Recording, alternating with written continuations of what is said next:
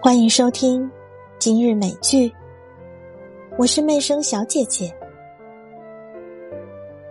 她有时装得很低俗，也会说些很庸俗的笑话，调侃事情。她经历的太多，对某些人和事，已经能够置身事外，嘲弄而已。有些男人顾忌的东西太多。生怕被人小看了去。其实相处久了，有些东西不用你说，大家也明白。年轻时的顾忌，有时候真是多余。人生里面是充满遗憾的，这是一个常态。